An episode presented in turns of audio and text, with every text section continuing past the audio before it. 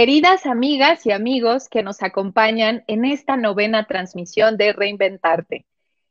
Y bueno, como ustedes saben, este podcast está dirigido a todas aquellas personas a las que el futuro se nos adelantó demasiado y que estamos buscando nuevas fuentes de inspiración, nuevos conocimientos para, para poder agarrar el toro por, por los cuernos y poder superar pues todas las adversidades que, hemos tenido con esta pandemia, tanto a nivel personal como a nivel profesional.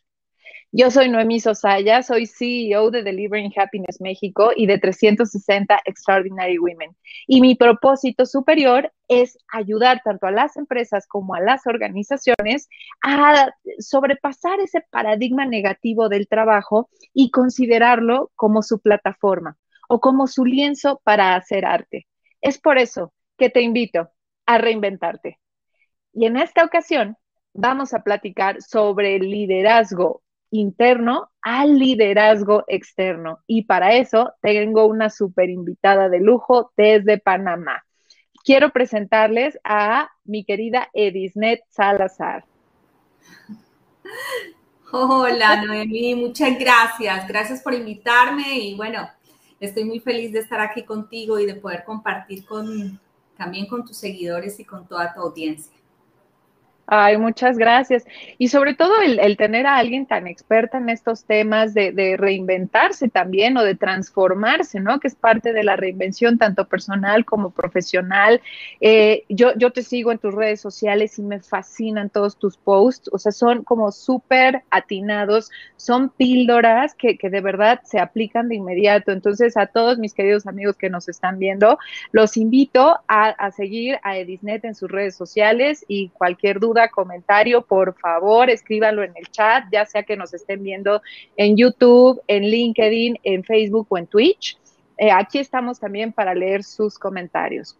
Y eh, me voy a permitir leer tu, un poquito de tu biografía, Edisnet. Y bueno, resulta que Edisnet es coach, conferencista y entrenador corporativo. Eh, es especialista en gerencia de talento humano, magíster en educación bióloga y eh, cuenta con certificaciones y estudios en desarrollo humano, coaching, liderazgo y felicidad organizacional. Cuenta con más de 15 años de experiencia en el área de desarrollo de talento humano y se ha desempeñado como gerente de formación y eh, desarrollo gerente de gestión del conocimiento, directora de recursos humanos en empresas multinacionales, entrenadora de liderazgo y coach corporativo. Y durante toda su carrera ha formado a cientos de líderes a nivel de Latinoamérica. También eh, se ha desempeñado como docente a nivel de posgrado en el área de estrategia de talento organizacional y ha colaborado en diferentes asociaciones súper importantes como lo es DIRFEL, que son los directores de la felicidad, eh, ACRIP, que es la Federación Colombiana de Gestión Humana, y ANRE, que es la Asociación Nacional de Profesionales de Recursos Humanos de Panamá. Y actualmente ostenta el cargo de directora en High Potential, que es una empresa dedicada a la formación del desarrollo humano. Así que, wow, o sea, así o más expertas en el tema les traje el día de hoy, que, que, a mí en lo particular, híjole, esto de, el liderazgo interno, me quiero, quiero tocarlo súper a profundidad de Disney porque lo primero que deben hacer los líderes es el autoconocimiento y la autoconciencia. Entonces, te voy a ir haciendo preguntas eh, para encaminadas eh, para que llevemos una conversación súper rica que yo estoy segura que se nos va a pasar en nada. Y quiero empezar con la pregunta de siempre, mi querida Edisnet. ¿Cómo fue que tú te reinventaste a nivel personal y profesional durante esta pandemia? Wow, esa es una pregunta, esa es la pregunta, ¿no? Bueno, te cuento, yo precisamente venía de, una, de un tema de, cambio laboral, porque eh, como lo dice en mi biografía, trabajé como director eh, corporativo muchos años para multinacionales, eh, dirigiendo las áreas de talento, la estrategia de talento humano. Y decidí justo antes de la pandemia empezar a independizarme, ¿no? Hacer esto del emprendimiento y dedicar dedicarme a mi propósito y monto High Potential, que es mi, mi empresa de entrenamiento corporativo. Y pues veníamos de esta práctica presencial, estábamos arrancando y justo entra la pandemia cuando, bueno, todo cambia, todo eh, se transforma. Y me veo en el desafío de, de empezar a trabajar desde otros, en, en, otros aspectos, de aprender incluso de formación digital, de formación eh, online, que no lo, no lo tenía contemplado. Llevo 15 años trabajando en desarrollo de talento y entrenando a líderes, pero nunca lo había hecho a través de, de, de manera online hasta que llegó la, la, pandemia y ahora todos nos volvimos expertos en este tema. Entonces, claro, he tenido que, que afrontar eh, este, este desafío de lo que significa realmente emprender un camino eh, hacia tu propósito, eh, de trabajar en lo que realmente amas, ¿no? Y, de seguir esa voz interna que te dice, ese líder interior que te dice, estás para algo diferente y también para apoyar a otras personas, pero pues por supuesto, esto implica dejar de lado unas cosas, ¿no?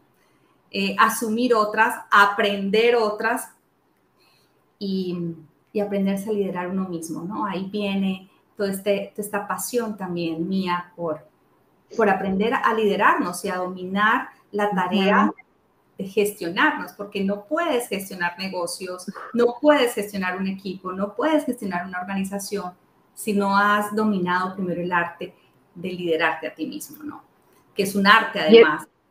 No, totalmente. Y eso de gestionarte a ti mismo no es nada fácil porque tú, tú también conoces como, como que qué es por lo que te dejas llevar, ¿no? Así que cuáles son como tus vicios, o sea, en el buen sentido, como de, ah, bueno, no me gusta levantarme temprano, entonces, bueno, empiezo mañana, o la dieta, ¿no? Empiezo mañana y mañana y el mañana llega seis meses después, si es que llega, ¿no?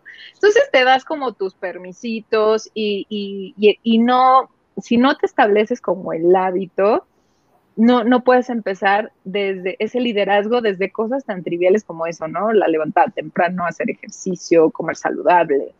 Entonces, creo que, justamente ahora en la pandemia, el, liderazgo interior, el liderazgo personal, es lo que, lo que nos va a ayudar a, terminar de, de, salir adelante en esta época de adversidad.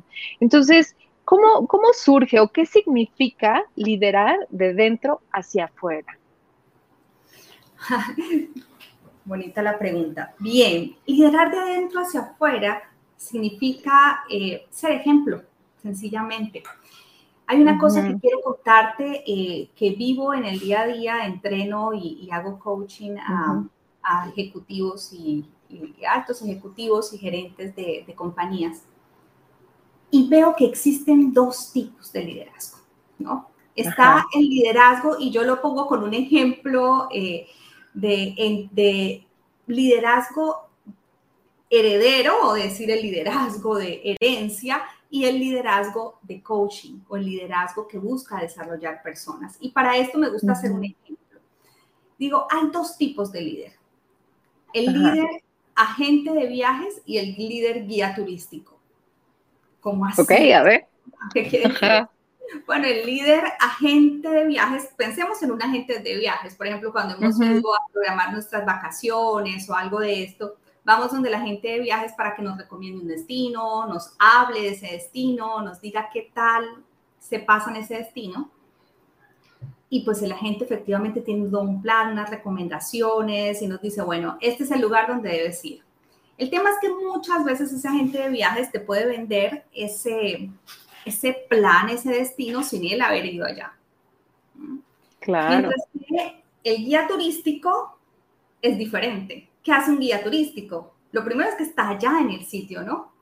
Sí. Está en el sitio, ha ido muchas veces al sitio, conoce muy bien el sitio, pero sobre todo él ha experimentado el sitio. Los lugares que él te recomienda son los lugares donde él ha ido, son los lugares que él ha visitado. Y esto pasa en el liderazgo, ¿no? Y ahora que estamos en estos momentos de disrupción, de cambio, debemos llevar a las personas a generar los cambios. Pero los líderes de hoy quieren generar cambios sin vivir cambios internos. Entonces, es pasar un poco de ser ese líder agente de cambio que promueve como el, el, agente de viajes al guía turístico que vive el cambio, que él experimenta el cambio y que es el cambio. Y vivir eso significa pasar de ser un gestor a ser un modelo, ¿no? Y el ser modelo significa esto que nos hablaba Gandhi, de ser el cambio que, que queremos ver en el mundo, antes de llevar a otros a lograr objetivos, antes de llevar a otros a desarrollarse, es primero dominarme a mí mismo, es primero haber experimentado eso para llevar a otros, a los otros a, lograr esos objetivos tanto externos como internos. Hay muchas cosas eh, de lo que significa liderar desde adentro, ¿no? Porque en, en realidad es liderar desde adentro. Una cosa es dirigir y otra cosa es liderar. Y ahí empieza un poco eh, la dicotomía, Noemí. Y es que tú puedes dirigir sin liderar. Existen distintos niveles. Al final el liderazgo es influencia y es un permiso que te dan las personas para poder incidir en sus vidas, en su mentalidad, en su forma de pensar. Y para que te den ese permiso, ¿me estás escuchando bien? ¿Me estás escuchando bien? Sí, perfecto, fuerte y claro, ¿eh? Vale. Para que te den ese permiso es muy importante que seas una persona con credibilidad. ¿sí? Las personas, si no creen en ti, si no creen en, el líder, no creen tampoco en sus mensajes. No, ¿Y seguro. cómo credibilidad? A partir de algo que se llama coherencia. Ya voy a ir atando todo esto porque puede sonar un poco enredado. No, no, está perfecto. Nada más aquí me gustaría aclarar ¿Cuál sería como un ejemplo de dirigir sin liderar? O sea, sería el, tienes que hacer esto porque lo digo yo y porque soy tu jefe y estoy por encima de ti. ¿Eso sería dirigir sin liderar? Sí, hay dos, es, o es, hay, digamos que el dirigir sin liderar es ese tipo de liderazgo que se basa en la posición. ¿sí? Ok, sí, por la, jerarquía. Por la jerarquía. Entonces, eh, las personas te siguen, no porque quieren, sino porque les toca. Porque, porque tienen porque no tienen otra opción, ¿verdad? Porque no tienen otra opción, pero realmente no tienes una influencia en esa persona. Para que tú generes esa influencia, es necesario que tú muestres interés. Cuando tú muestras interés, las personas, porque tú no confías en alguien que no muestra interés por ti o que tú sientes que no, le, que no te importa, ¿no? Que no, claro. no le importas, tú no muestras, tú no muestras, em, tú no, no confías en esa persona. Y ahí está lo importante de ese liderar desde, desde, desde afuera solamente, porque tú puedes ejercer, claro que puedes ejercer un control y un dominio desde tu cargo, pero eso no es real influencia y no es, no es sostenible a largo plazo. La real influencia es aquella que genera confianza. Y entonces ahí viene todo esto del liderazgo interior, porque existe, tienes que trabajar en vencer una cantidad de obstáculos mentales, trabajar desde tu propia vulnerabilidad, trabajar en tus emociones, trabajar en tu mentalidad para entender que tu función como líder no es que los demás piensen mejor de ti, sino que cada persona piense mejor de sí misma. Y eso requiere movilizar una cantidad de recursos internos para poder lograrlo no, hombre, Ay, es que, o sea, sí, eh, eh, de verdad que estoy como eh, sin palabras, porque es como de por dónde empiezo, ¿no? O sea, que cómo, cómo, pues sí, realmente por, por dónde se empieza para, para conocer tu, liderazgo personal o para trabajar en tu liderazgo personal, Edisnet. O sea, tienes que hacer como una serie de, no sé, encuestas sobre con autoconocimiento o, sesiones de coaching o, por dónde se empieza? O sea, ¿cuál es el primer paso? Bueno, yo creo que el primer paso es la autorresponsabilidad. Ok. Empezar a asumirnos como asumir la responsabilidad de lo que sucede en nuestra vida, pero también a vernos con la capacidad de resolver, ¿no? Porque esto no es algo que solamente se, vivimos en nuestra vida personal, sino también yo lo veo permanentemente en las organizaciones. Y es que siempre hay un culpable de nuestros resultados, siempre hay un culpable de nuestra gestión, siempre hay un culpable de lo que le pasa al equipo, siempre hay un culpable de que no tengamos tiempo para nuestra salud, siempre hay un culpable de que el tiempo no alcance para desarrollar el equipo y que el día a día eh, me satura, ¿no? Y ese liderazgo empieza por decir, ok, yo no soy una víctima de las circunstancias, soy un líder, puedo asumir la responsabilidad de lo que me sucede, ¿no? Puedo empezar a dejar de, de culpar, por ejemplo, a los demás y empezar a asumir mi responsabilidad. Mi responsabilidad. Y eso requiere de mucha humildad, ¿sabes? O sea, eso es un trabajo muy, muy duro con nosotros mismos. Primero, empezar a decir, aceptar que no estoy asumiendo mi responsabilidad, sino que estoy culpando a los demás de lo que me sucede. Y, uno se encuentra con, con ejecutivos, con gerentes que te dicen, no, es que yo no tengo tiempo de cuidar mi salud, por ejemplo, o, porque no me queda tiempo por mi trabajo, ¿no? O no tengo, y, es muy chistoso porque además estos son los gerentes que le dicen a sus equipos que tienen que cuidar de sí mismos y, y, no predican con el ejemplo. Y no predican con el ejemplo y además no ves la cantidad de, de, profesionales de recursos humanos que están detrás de los ejecutivos para que se vayan a hacer el chequeo ejecutivo que incluye además el plan corporativo, pero no tienen tiempo. Entonces, lo primero es asumir nuestra responsabilidad, dejar de culpar, dejar de culpar porque la gente dice, no, pero es que una víctima, la gente se imagina las víctimas eh, como esas personas que están llorando, tristes, rasgándose las vestiduras. No, eres víctima cuando culpas a los demás de los resultados, cuando no asumes la responsabilidad. Una víctima es aquella persona que sufre una pérdida por causa del comportamiento de alguien más.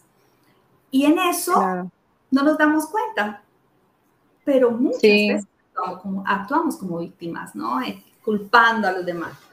No, y eso, eso por cultura latina, mexicana, nos fascina hacernos las víctimas, de verdad, ¿no? De que es que, este, no sé, estás llegando tarde a una reunión y, ay, es que, es que, este, chocó, o sea, choqué, o más bien me chocaron, porque yo no choqué, me chocaron el coche. Y, había un atasco o un trancón, como dicen en Colombia, bárbaro, entonces, pues, híjole, ching, qué pena, no fue mi culpa, o sea, pues llegué tarde por las circunstancias, y es así como de, a ver, no, o sea, si no asumes esa responsabilidad tuya, entonces no vas a ser parte de la solución. Es como de, ok, puede ser que hayas tenido un accidente de coche, oye, avisas de que, oye, ¿sabes qué? Me acaba de pasar esto, o si ves que vas tarde de otra reunión y vas a la siguiente, pues avisas, ¿no? Oye, discúlpame, dame cinco minutos o diez minutos o por favor reagendemos, porque, y, eso es parte también de, lo, de la confianza y la credibilidad y la coherencia que mencionabas, ¿no? Porque es como de, este, o sea, ya, ya, si es una persona que constantemente llega tarde, que, que, que, ni siquiera pide disculpas, es como de, ay, no, o sea, ya llega un momento en el que no, no vas a querer trabajar con esa persona y no es un role model, ¿no? Entonces es así como de, pues le vas perdiendo pues, la confianza y la, la fe de que pues, te, va, te va a cumplir con lo que, con lo que haya prometido. Entonces, aquí, aquí sería empezar a trabajar, o sea, desde esa autoconciencia primero en, en dónde vas tú tomando los roles de víctima. Entonces sería así. Sí, bueno, ese es un primer paso, ¿no? El asumir la responsabilidad, porque luego tú tienes que empezar a hacer cosas. Y, y es esto que tú traes de la autoconciencia y es el, el autoconocimiento. Y yo creería que un pasito más chiquito para poderlo desmenuzar es la autoobservación. La autoobservación tiene que ver con esa capacidad mía de mirarme. Es impresionante, pero hoy en día la gente no se mira, no hay tiempo. Y esto pasa porque, y ya te voy a explicar, porque al final, ¿qué es observarnos? Observarnos es mirarnos a nosotros mismos, es decir, prestar atención, prestarnos atención. Pero estamos en un mundo que tiene déficit de atención. Porque sí, con la gente donde tiene puesta su atención en todo. En el celular, o sea, aquí de... Mira, la gente está chateando, está viendo este podcast, está con 30 cocinando, cocinando. Entonces, estamos en un mundo donde la atención se drena en muchas cosas y no nos permite hacer conciencia de lo que estamos haciendo, de cómo nos estamos comportando. Y al final yo le digo esto a, mis líderes cuando estamos en nuestros entrenamientos, pasamos como eh, el hámster en la rueda, ¿no? Dando vueltas y vueltas y vueltas, creyendo que avanzamos, pero en realidad estamos en el mismo lado. Punto. Ajá. En el mismo punto. Y por eso es importante, y yo sé que aquí pueden que me vayan a matar, pero yo voy a decir, hay que hacer una pausa, ¿no? En este mundo donde se ve rápido, lo más rápido que puedas, lo que yo digo es, hay que hacer una pausa y prestarnos atención, mirarnos.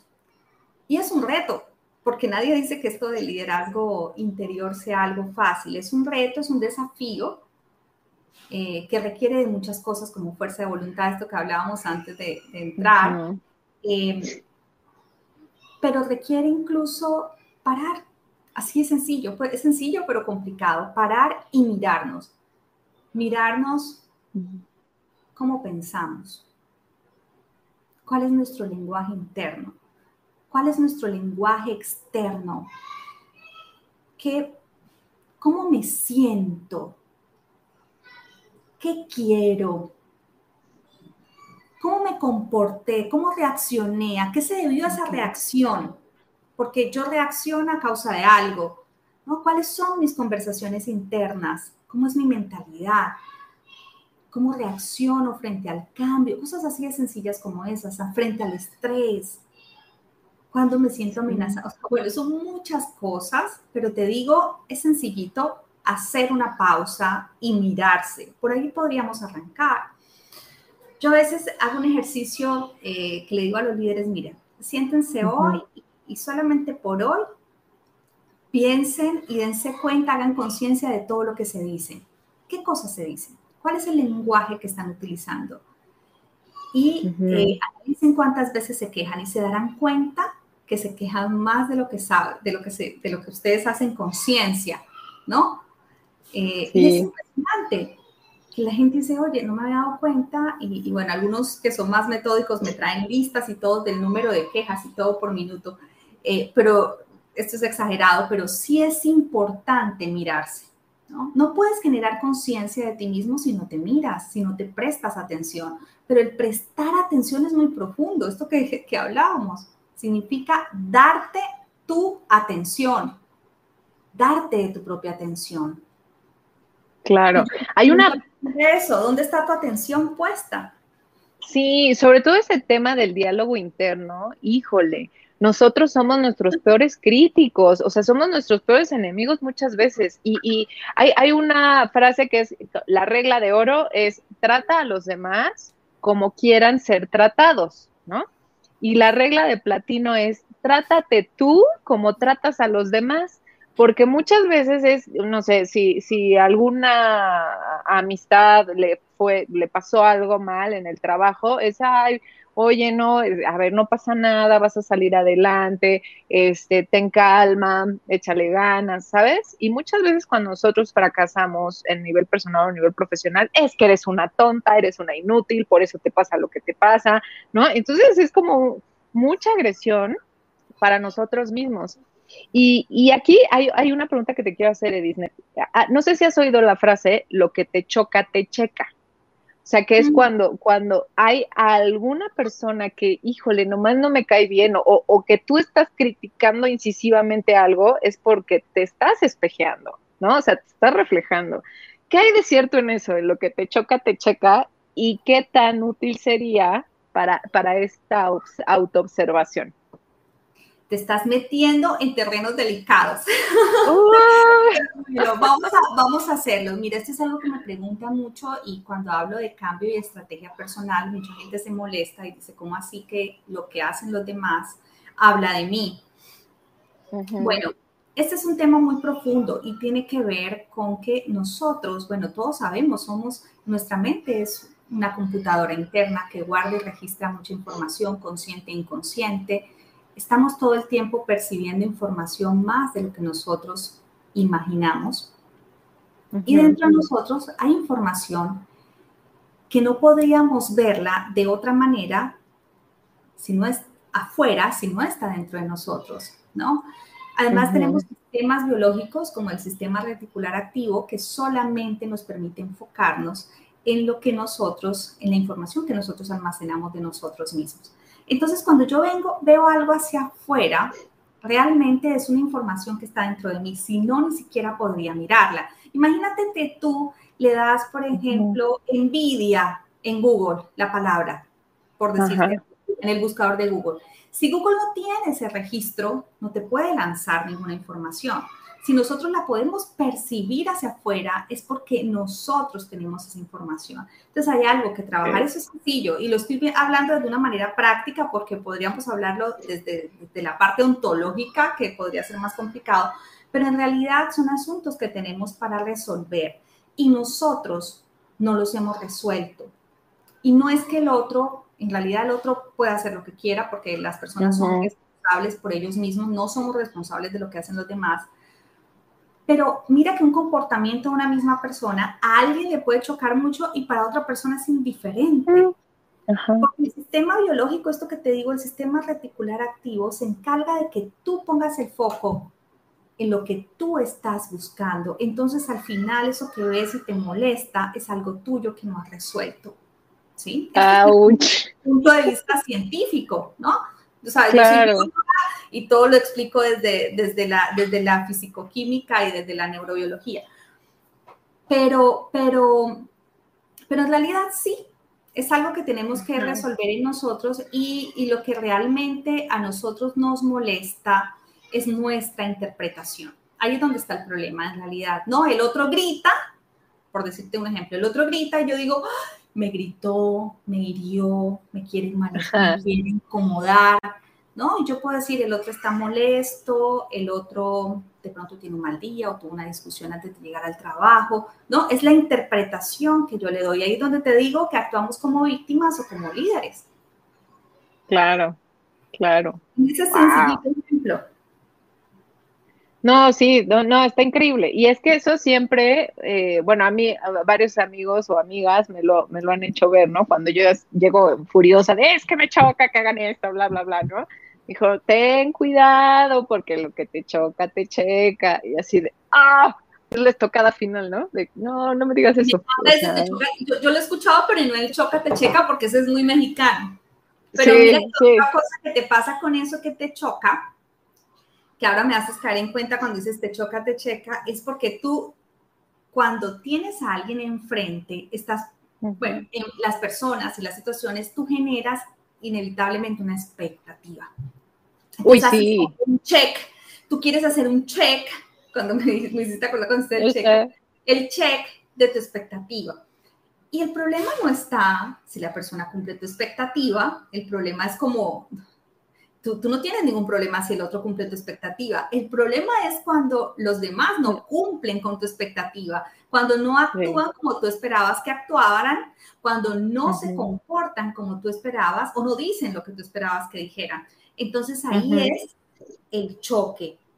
¿Y por qué te choca? Por tu expectativa. Entonces no es un tema del otro, es un tema tuyo. Sí, claro, total, total. no, bueno, cómo se van tejiendo las cosas y sobre todo a mí, eh, o sea, como buena abogada que soy, eh, me, gusta tener todas las pruebas, todos los elementos, o como decimos en México, todos los pelos de la burra en la mano, ¿no? O sea, de que aquí está la verdad. Entonces, en el tema de la felicidad en el trabajo, y de la felicidad en general, justamente, eh, pues yo como buena abogada siempre he pedido pruebas, o sea, cómo, cómo se ha confirmado el retorno de la inversión y tal, ¿no? Y entonces, aquí entrando, entrando en este terreno, eh, volviendo al terreno empresarial, ¿cómo, cómo saber si, si, o cómo pedir a las empresas que también ayuden a los líderes a trabajar desde este liderazgo personal o liderazgo interno. ¿Ya se está haciendo más a raíz de la pandemia o igual? ¿O cómo lo ves tú, Edisnet? Bueno, las empresas ya se están empezando a, preocupar un poco por esto porque también eh, se están dando cuenta eh, que hay personas que están teniendo esto que conocemos como el burnout, ¿no? El, desgaste en las organizaciones y que han usado este, este tema del trabajo para escapar un poco de su realidad personal. En medio de esta situación, por ejemplo, como la pandemia, es un excelente momento para que las empresas, y lo han hecho muchas empresas, empiecen a mirar cómo se está sintiendo la gente, cómo se están sintiendo sus empleados, porque son cosas que no se hablan, ¿no? Entonces entramos el tema de las emociones como algo así bonito, fantasioso. Sí. las emociones van a trabajar todos los días, van a la sala de juntas, hacen negocios, ¿no? Las emociones son el combustible con el cual tomamos decisiones. Y al ser el combustible por el cual tomamos decisiones, pues predisponen nuestros resultados. Entonces las empresas están empezando a dar cuenta de esto. ¿Y qué pasó con la pandemia? La pandemia fue como el boom de las emociones, ¿no? Donde se encontraron con estas situaciones de la gente con depresiones o desgastadas. Ansiedad. Ansiedad, muchísima incertidumbre y el no saber cómo gestionar estas cosas, porque además los líderes no estaban preparados para gestionarlas, porque muchos tampoco habían podido gestionarlas ellos mismos y muy pocos se habían preguntado a ellos mismos sobre sus em, propias emociones. Y ahí es donde te digo cómo lideras a otras personas, cómo llevas a otras personas a que desarrollen su inteligencia emocional en un contexto y en un entorno como este, cuando tú no lo has hecho contigo mismo. Entonces te vuelves un agente de viajes, no un guía turístico. No. Sí, y fíjate que afortunadamente, bueno, este, este podcast lo ven eh, muchas personas que trabajan en, el área de recursos humanos y, justo hace poco una invitada que tuve, eh, que se llama Lilia, que es directora de recursos humanos, me hizo caer en cuenta, me dijo, es que yo primero tuve que superar mi miedo a la pandemia para después reaccionar, porque yo estaba a cargo de toda la gente y yo, wow, sí es cierto, o sea, nunca me había puesto a pensar que, obviamente, pues antes de, ser profesionales de recursos humanos, pues son personas y que también tenían miedo por su salud, por la salud de su familia y, cómo trabajarlo. O sea, es, como muy complicado el, darte chance también de ser persona, de darte ese espacio, como bien decías al principio, de, a ver, primero necesito estar bien yo, porque si no estoy bien yo, ¿cómo puedo dar algo que no tengo?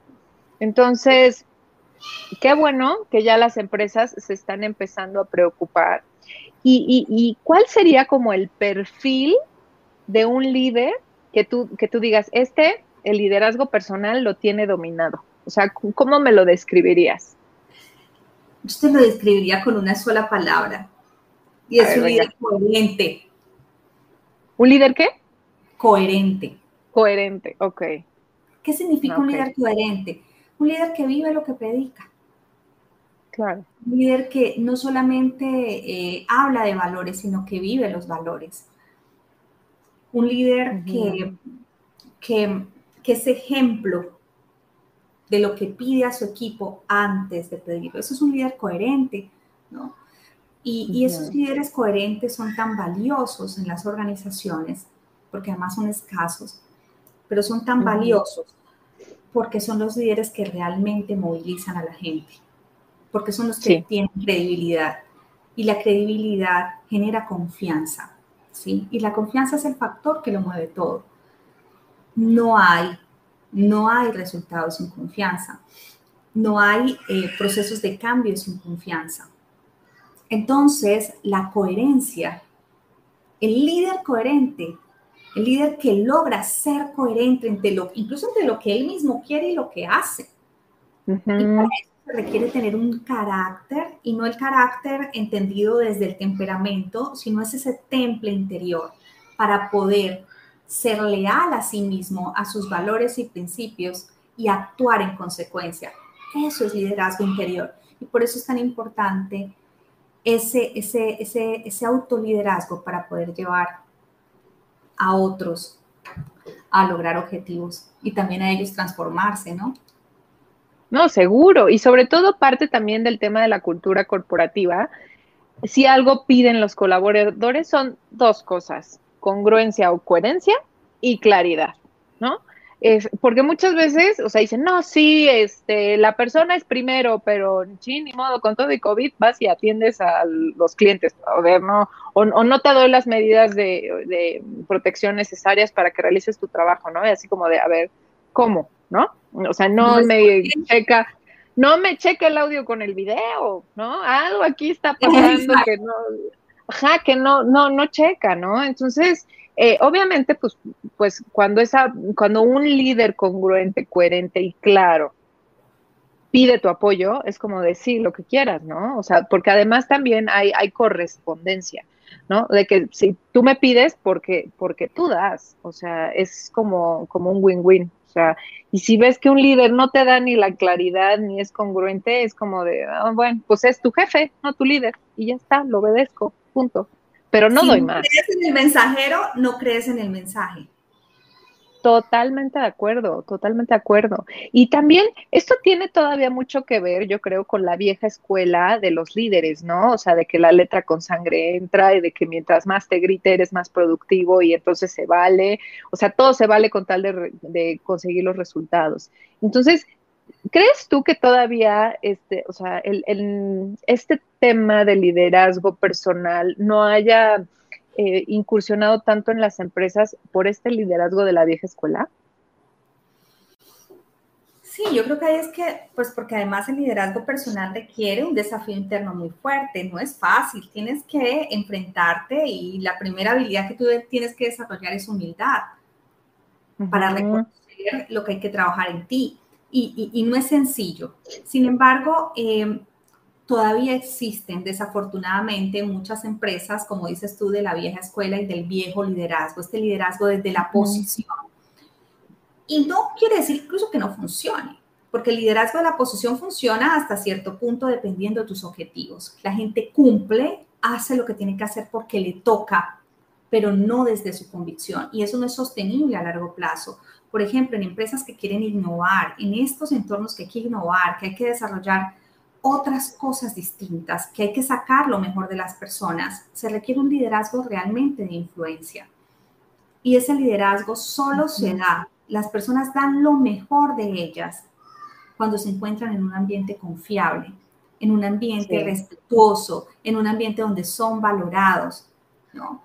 Y, desafortunadamente sí los hay, sí hay, sí hay, sí hay empresas y creo que, gran parte de ese problema es, la falta de conciencia y de claridad frente a los objetivos estratégicos del negocio. Y aquí van a decir, ¿cómo así?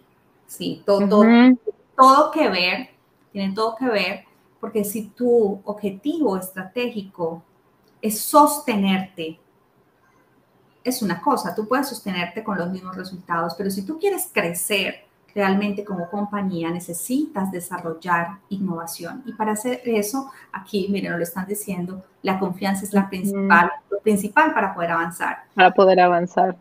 A mí me gustaría hablarte algo ahí de la confianza y cómo se relaciona eso con este tema, porque eh, hay un autor que a mí me encanta, que es Stephen Eric Covey, y él, el hijo de Stephen Covey, el de los siete hábitos de, la, de la gente exitosa. Él, nos habla de que de, en su libro La velocidad de la confianza, que me encanta, nos habla que la confianza afecta dos cosas dentro de una organización y dentro de un país, y son los costos y la velocidad. Los costos y tú dirás, pero que tienen que ver los, factor como la mm. confianza, que uno dice que es algo lindo, que es algo que cultivar, afecta algo tan tangible y financiero dentro de una empresa que son los costos. Pues bueno, te lo voy a explicar muy sencillo. Resulta que cuando las personas confían, se movilizan. No, cuando las personas desconfían, ¿qué pasa? Se paralizan, dudan, dudan. Lo primero es que dudan, desconfían, sospechan y entonces dicen, esperen un momentico, eso tan bueno no dan tanto, vamos a mirar, vamos a analizar y paran. Al parar reducen su velocidad, ¿no? Cuando las personas confían, lo que tú decías, se lanzan. El, líder confiable te vas y lo haces porque confías en el líder. se apresuran, entonces la velocidad aumenta. Y sabemos que cuando implementamos un proceso cualquiera en las organizaciones, ya sea desde de grandes transformaciones digitales hasta un proceso de un cambio, por ejemplo, de sistema operativo, entre más lento sea el proceso, es más costoso. Entre más tiempo de implementación tenga ese proceso, es más costoso. Entre más se demore la gente en aceptar ese cambio, va a ser más costoso. Y esto es lo que dice Kobe, él muestra un montón de ejemplos de cómo la confianza es el factor que lo mueve todo. Porque en realidad es así, cuando hay confianza, aumenta la, velocidad de las personas hacia el cambio. Y al aumentar la velocidad, ¿qué pasa? Disminuyen los costos. Pero no hay confianza, no hay confianza sin líderes coherentes. No hay líderes coherentes sin líderes que trabajen en sí mismos. Entonces al final todo está engranado. Claro, claro, no, y, sobre todo sí es un, gran mensaje, ¿no? Y sobre todo ahora con tan, con todas las empresas hablando de agilidad, ¿no? Agility por aquí, agility por allá, y, la nueva era digital, y donde todos nos tuvimos que adaptar rapidísimo a aprender, pues a, adaptarnos a, a, todo virtual, ¿no? Entonces es como de, híjole, pues si, si tus colaboradores no confían en ti, entonces lo que tú pudiste haber logrado en seis meses puede ser pues a lo mejor baño y medio y sigues en las mismas, ¿no? O sea, y, Claro, entonces por eso ahorita todas las empresas están hablando de agility, porque pues sí saben lo costoso que, que es no cambiar a tiempo o no cambiar. Entonces, aquí, aquí ¿cómo, ¿cómo, les vendemos a los líderes, sobre todo a los, a los eh, baby boomers o de la vieja escuela, que es necesario trabajar primero a nivel personal, porque era lo que hablábamos antes, ¿no? De los paradigmas de la vieja escuela, de, de no, es que yo, yo, ¿cómo voy a aceptar mis errores, no? Si yo me equivoqué es porque, pues, así pasa y, y, yo no voy a pedir mis disculpas, no, no, no voy a aceptar que me equivoqué, ¿no? O sea, me voy a morir en la raya, este, o sea, mostrar mis sentimientos jamás, y, mostrarme compasivo con los demás tampoco, eso es signo de debilidad. O sea, yo no me puedo mostrar vulnerable porque pues yo soy el jefe y, no me lo puedo permitir, ¿no? Entonces, ¿cómo cambiarles el paradigma a los líderes de la vieja escuela? Bueno, esto requiere que cada quien también haga un poquito de, de su parte sin embargo, eh, este tema es bien interesante porque mm, el principal miedo que hay ahí de los líderes que no quieren afrontar estas situaciones es eh, la exposición a su vulnerabilidad, ¿no? Es la exposición a verse débil, es esto que tú dijiste, no, pero si yo me muestro así, pues me voy a mostrar débil. Y este es como la principal mentira, el principal engaño que tenemos es que creemos que al mostrarnos vulnerables, nos vamos a ver más débiles. Y en realidad, para lo que se requiere fortaleza es para mostrarnos genuinamente, para ser vulnerables. Porque para mostrar tu, tu, contención, tú te guardas en tu armadura y no tienes que necesidad de valentía. El liderazgo interior y personal requiere valentía porque requiere arriesgarme. Y esto es lo que necesitamos ahora, líderes que se arriesguen. Pero además, la vulnerabilidad me permite innovar. Si tú no eres un líder vulnerable, no vas a poder desarrollar esa vulnerabilidad en tu equipo y tu equipo va a buscar siempre la seguridad y no se va a arriesgar a nuevas ideas, a nuevos prototipos, a nuevas cosas. Esto es tan estratégico, o sea, esto no es un tema bonito, es un tema estratégico. Entonces, yo le diría a los líderes, si no aceptas tu vulnerabilidad no vas a empezar a desarrollar personas creativas que quieran arriesgarse. Y en el mundo de hoy, no correr un riesgo es el peor riesgo que podemos correr, ¿no? Totalmente. Y, y los líderes deben arriesgarse, pero se arriesgan también mostrándose a sí mismos. Pero lo bonito de esto es que la vulnerabilidad, en lugar de mostrar, de generar rechazo por parte de las personas, lo que se ha demostrado es que la vulnerabilidad acerca a las personas.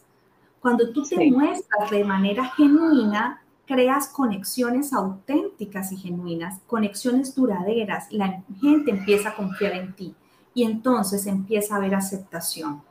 Y hay una cosa que me encanta decir en las organizaciones y se lo digo a los líderes, la, la efectividad, la efectividad es igual a la calidad multiplicada por la aceptación. Okay no hay efectividad en ningún proceso, en ningún cambio, si no, si no tienes calidad. Pero si solo tienes calidad y no tienes aceptación, no te sirve de nada. Mira lo que pasa en las organizaciones cuando están implementando, implementando nuevos sistemas, el tema de, por ejemplo, cosas que yo veo en el día a día como plataformas de e-learning, tienen una super plataforma, pero nadie entra. Sí, nadie las usa calidad multiplicada por aceptación.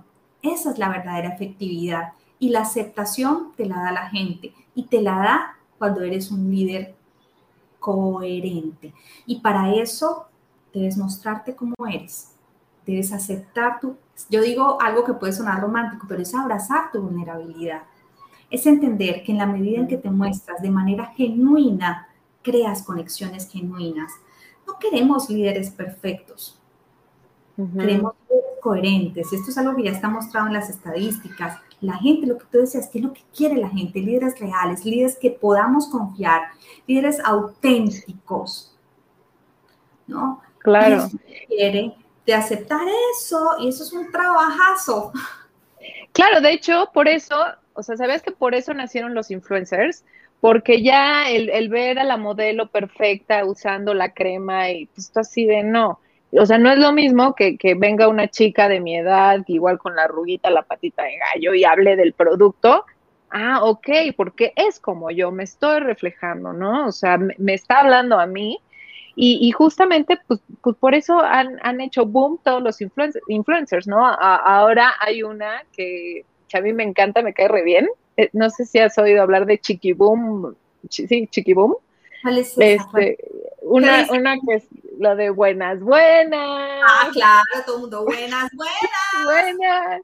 Exacto. Entonces, ¿cuándo te ibas a imaginar que, que, que ella ya tiene más followers que una modelo talla perfecta, piel perfecta y súper joven, ¿no? Pero, pero, es justamente eso, porque ella se muestra vulnerable, ella se muestra tal cual es y, causa simpatía de forma orgánica, ¿no? O sea, el hecho es... que, la gente se conecta porque dice, es igual que yo. Exacto, es que... Como yo, porque cuando tú lo ves tan perfecto, tú dices, inalcanzable, o sea, no, no, tú no, no. tienes conexión contigo, pero cuando tú ves que es una persona de carne y hueso, con tus mismas preocupaciones, con tus mismos problemas, entonces tú dices, ah, es alguien como yo, entonces conecto con esa persona.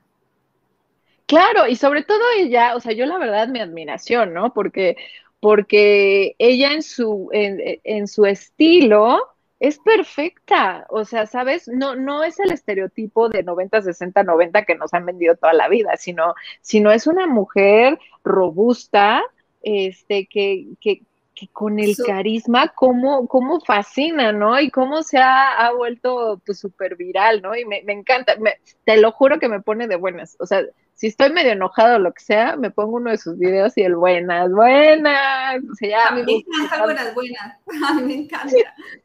Mira, es una cosa bien interesante. Mira, yo te, yo te cuento, o sea, eso solamente yo lo hago como ejercicio eh, en mis redes sociales. Por ejemplo, yo pongo una publicación con mis hijas con mis dos bebés, eh, en un día así, en sudadera, con la cola recogida, con el pelo vuelto nada, y, y esa es la gente la que más le gusta, porque la gente quiere ver personas reales con los que conecten, ¿no? Y ahí está, porque hay que quitar un montón de armaduras para mostrarnos realmente como nosotros somos.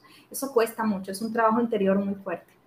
Hijo, durísimo. Y, justamente pues eso es clave para la felicidad en el trabajo, ¿no? El que tú realmente puedas ser libremente quien eres, ¿no? O sea, que y demostrar que pues tú también sudas, tú también vas al baño, o sea, ¿sabes? O sea, que de repente también te puede doler el estómago, la cabeza, o sea, no pasa nada, como, como tú bien decías, o sea, hay que quitarnos los telaraños de la cabeza de que siempre tenemos que estar perfectos en todo momento. No, o sea, pues somos personas, ¿no?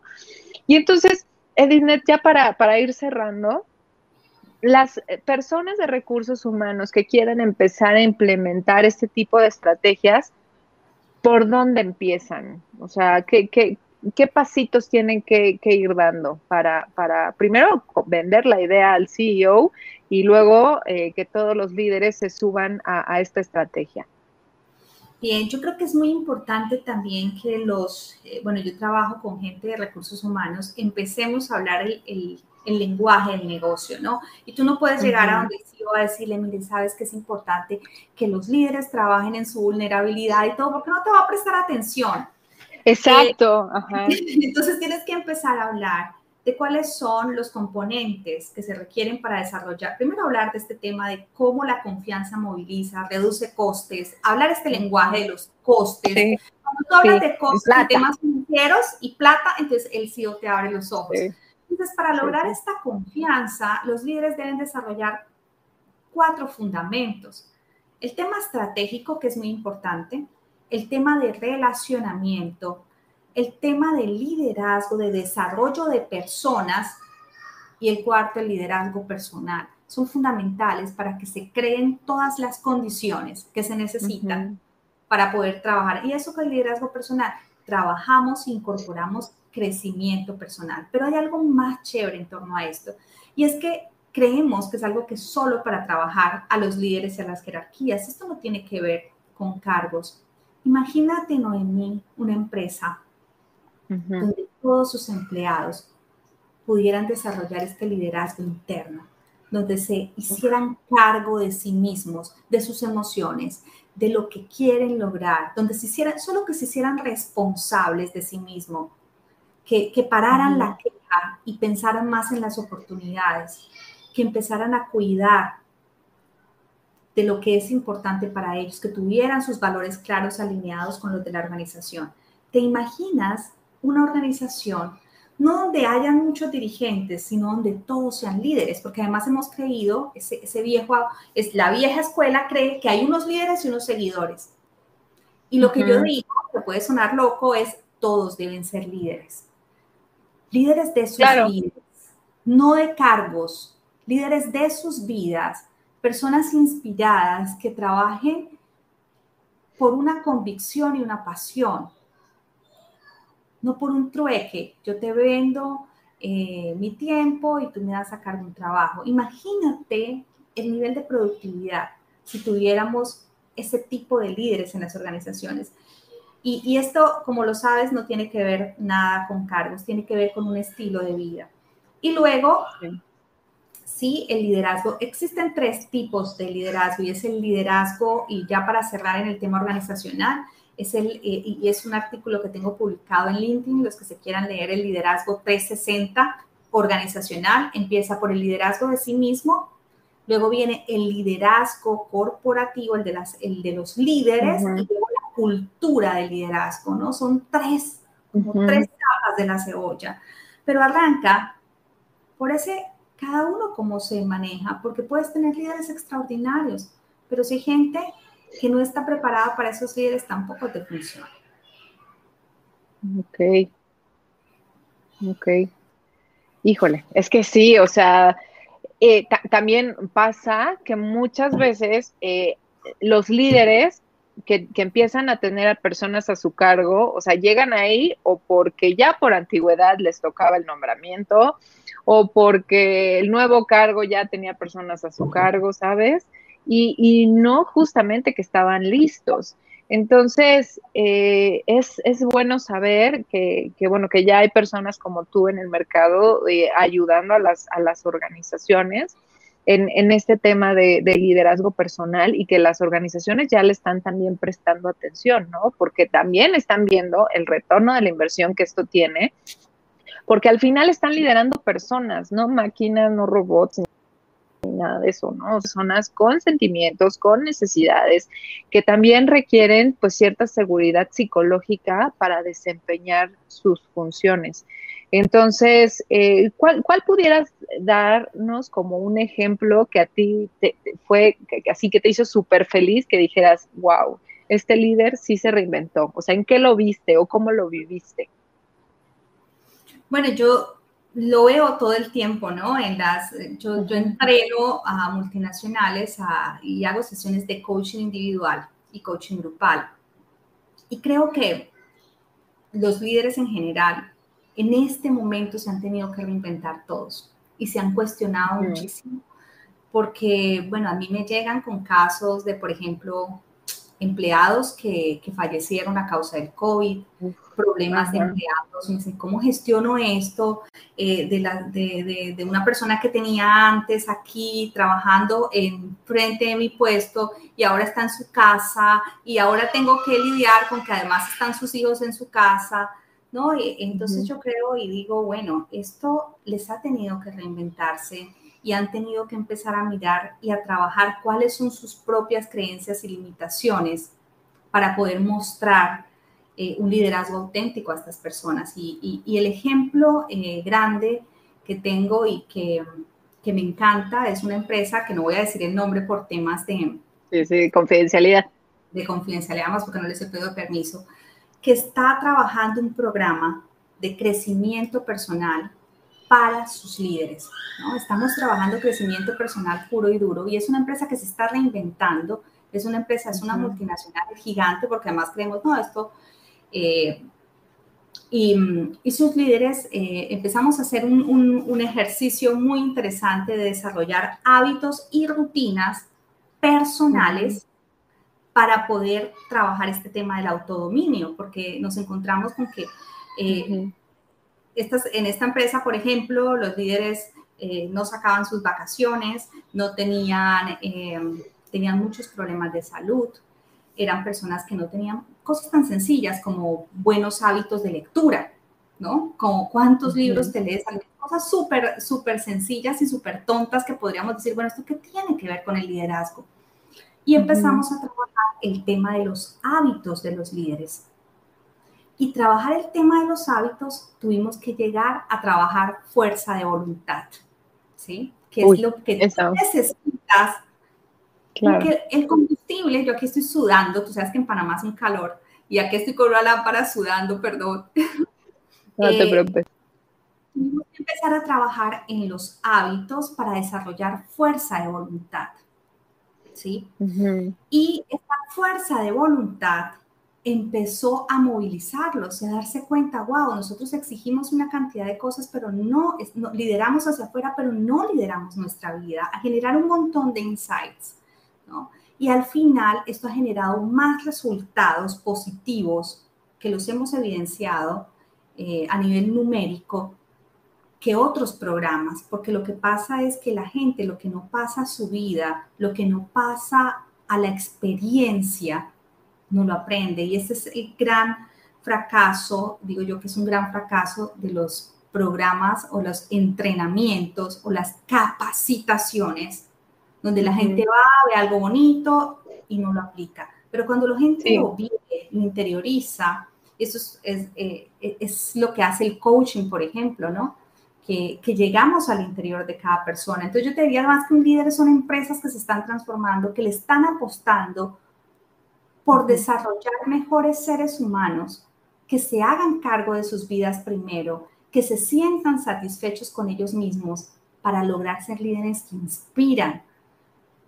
Porque tú no quieres seguir a un líder que no te inspira. Y un líder no te inspira cuando no vive una vida coherente.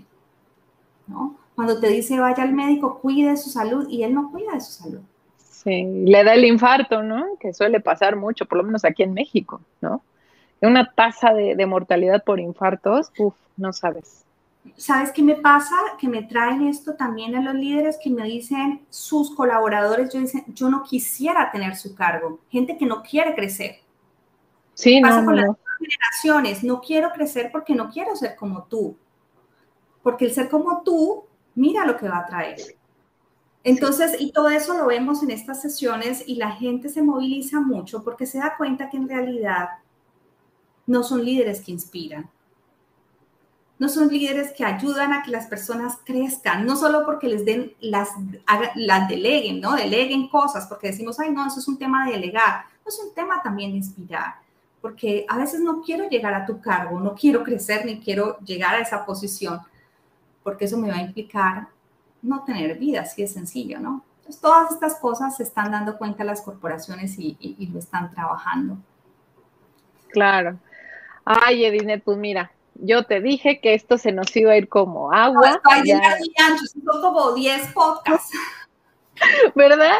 No, sí, o sea, es que está, este, el tema está increíble, sobre todo es muy profundo, o sea, es como, ¿cuál es el paso uno, el paso dos, el paso tres? ¿Cómo llevar esto a nuestras organizaciones para, pero también nosotros aportar nuestro granito de arena, ¿no? O sea, ya sea si perteneces al área de recursos humanos o si tú eres líder dentro de tu organización, pedirle al área de recursos humanos este tipo de iniciativas, ¿no? Para no acabar eh, como, no sé, como un ejecutivo divorciado, con tres infartos, ¿sabes? Y, pues no, eh, porque justamente hubo, hubo un artículo que leí hace poco que, a, ejecutivos que lo dieron todo, super workaholics, se perdieron a su familia, a sus hijos y demás, por solamente eh, hacer caso de su trabajo, les preguntaron, oye, ¿y al final valió la pena?